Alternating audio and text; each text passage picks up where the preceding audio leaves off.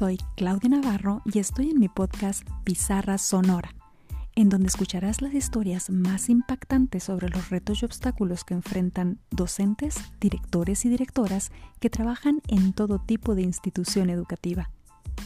¿Crees que cualquiera es apto para trabajar en educación? Conoce de cerca esta apasionante profesión a través de las experiencias de sus protagonistas.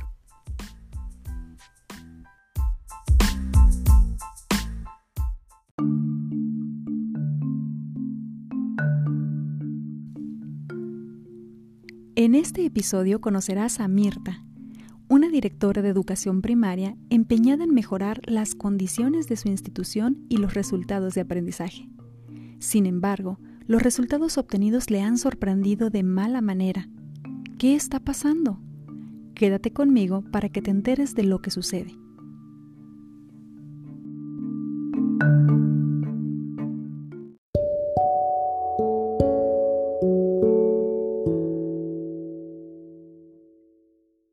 Cuando habla de su propio desempeño, Mirta se identifica a sí misma como una directora con alto grado de compromiso.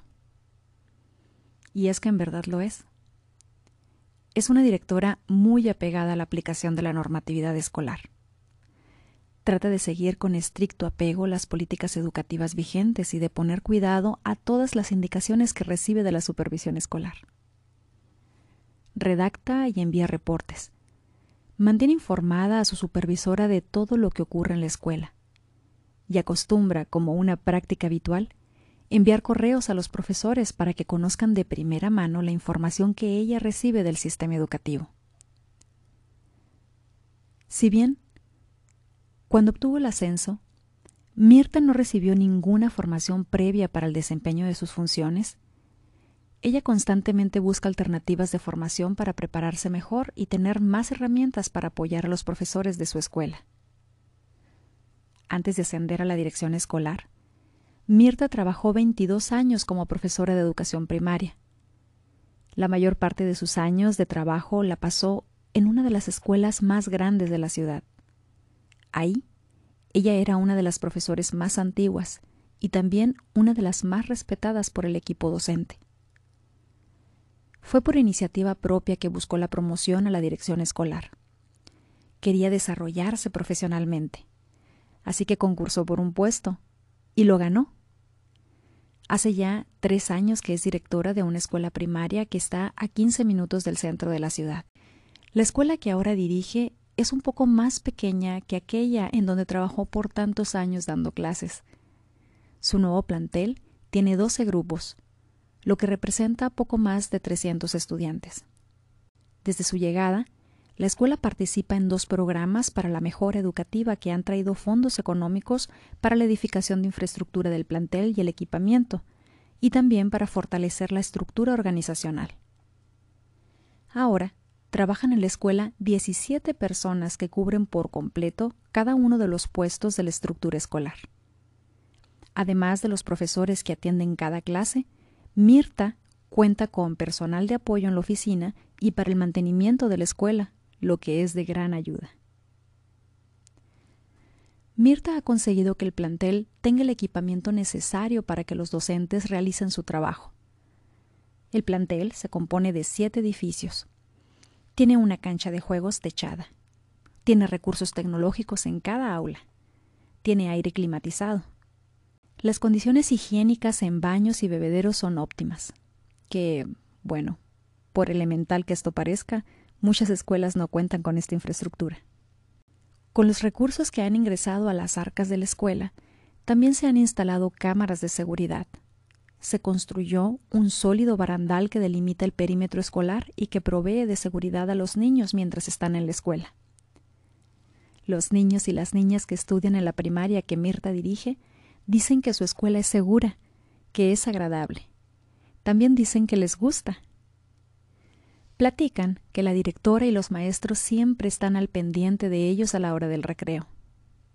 Dicen que tienen cariño por el personal docente y por la directora, que ellos, mientras están en la escuela, los tratan bien, que son buenas personas y que saben enseñar. A decir verdad, el plantel es muy bonito y contrasta notoriamente con las condiciones de la colonia en donde se encuentra situado. La escuela se ubica en una zona catalogada como de alta marginación. Los robos domiciliarios son frecuentes. Los vecinos de la colonia han reportado asaltos y cuentan que se incrementan por las noches cuando hay poca presencia policíaca. La escuela no se salva. Hace unos días, la policía sorprendió infragante a un ladrón que sustraía tubería de cobre de la escuela. Aunque lo aprendieron, el hurto causó daños materiales que conllevan a gastos no planeados en el presupuesto del ciclo escolar. Pero lo que preocupa a Mirta no es el gasto no presupuestado. Su mortificación real es que recientemente su supervisora le informó que la escuela se encuentra focalizada debido a los bajos resultados obtenidos. Estar focalizada quiere decir que al menos la mitad de los estudiantes o más han obtenido resultados insatisfactorios en al menos tres ciclos escolares y que se encuentra entre las 100 escuelas con peores resultados en todo el estado.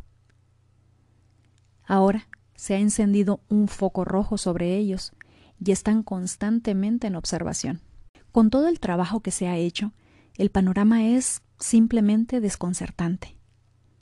Pero la verdad es que los resultados académicos han venido a peor desde que Mirta está en el plantel. Mirta recuerda con nostalgia su antiguo plantel. Era todo tan diferente. Se acuerda de que cuando estaba allá, los padres de familia se preocupaban por enviar a sus hijos a clases. Las inasistencias eran pocas. La puntualidad, un hábito instalado en la comunidad. Ella lo atribuye al nivel socioeconómico. El ambiente de trabajo era óptimo y cada uno hacía lo que le tocaba.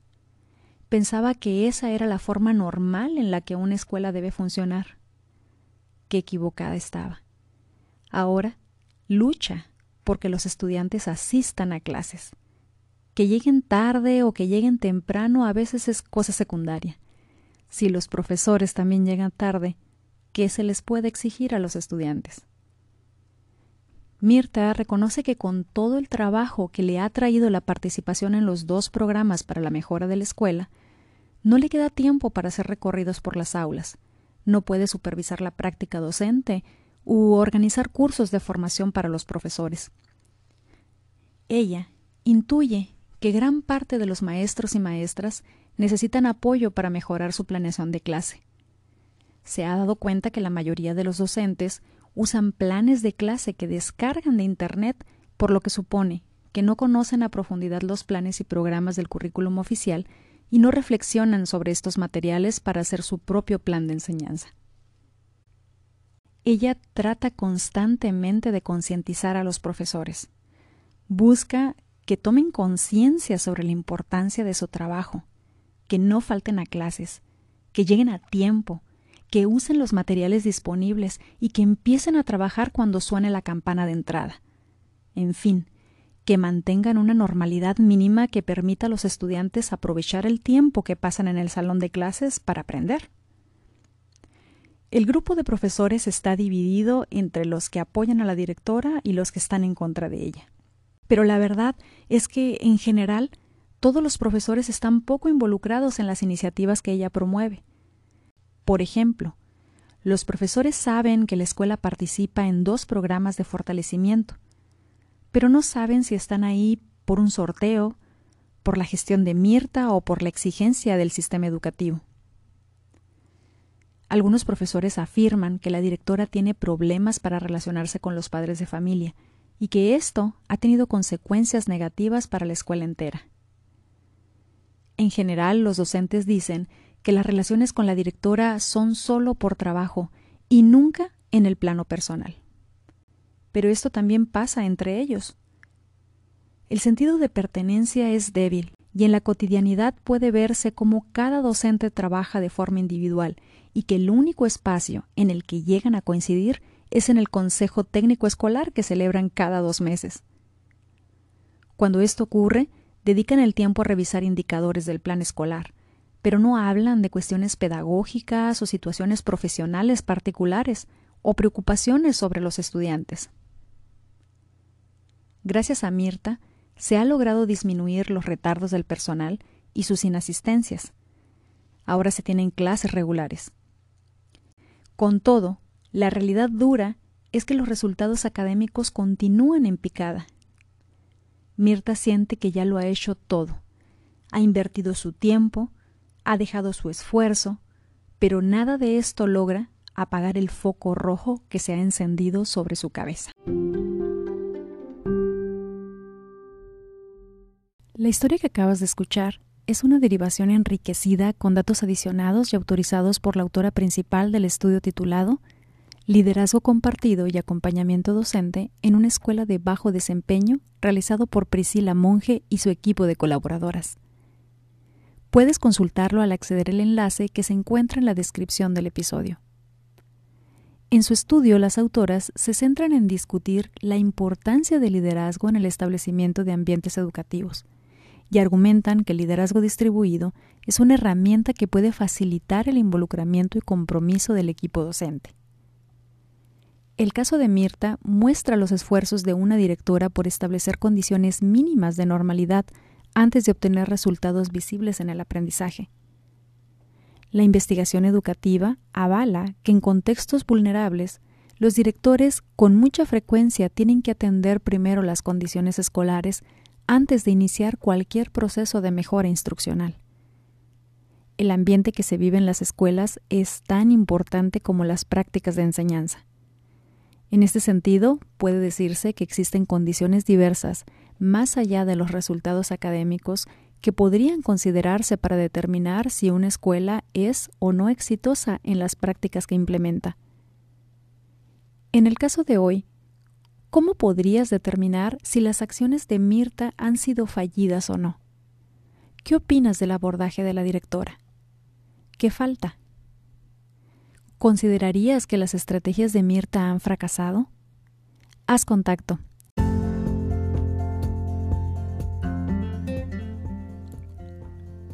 muchos directores y directoras que están haciendo lo necesario para mejorar la educación, sobre todo en tiempos de pandemia. ¿Eres o conoces a alguna persona así? Cuéntame ese caso. Haz contacto y conoce más materiales accediendo al código QR de la portada o da clic en el enlace de la descripción.